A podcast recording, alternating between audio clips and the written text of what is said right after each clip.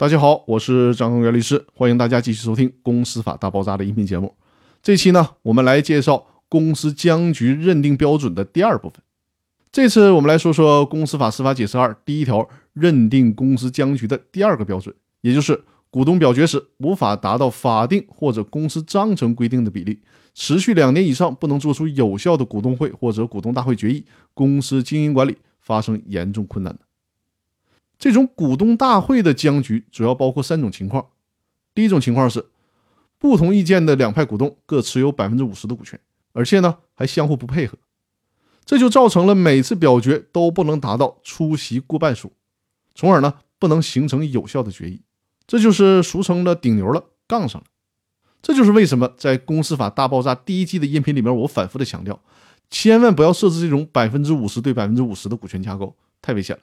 因为一旦产生矛盾，就是无解的。第二种情况，尽管呢两派不同意见的股东所持有的数量不是那种对等的百分之五十对百分之五十的局面，甚至呢可能存在着超过百分之五十以上的大股东，但是根据法律或者章程的要求，特定决议的通过必须取得表决权的绝对多数同意，比如说要求必须经过三分之二以上通过，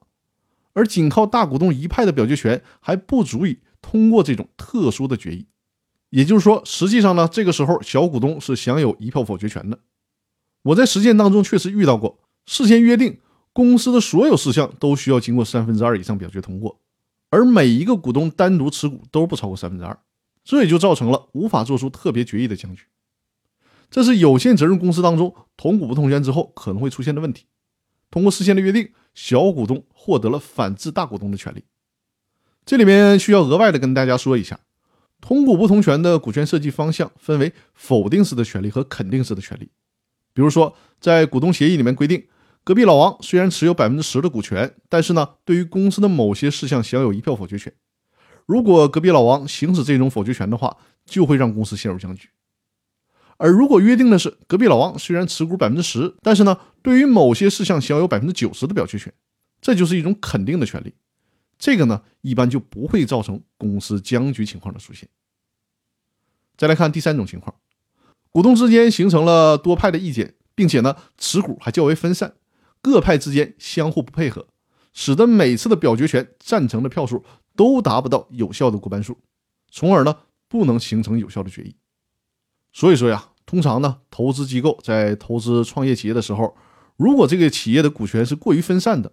那通常投资机构是不太愿意投的，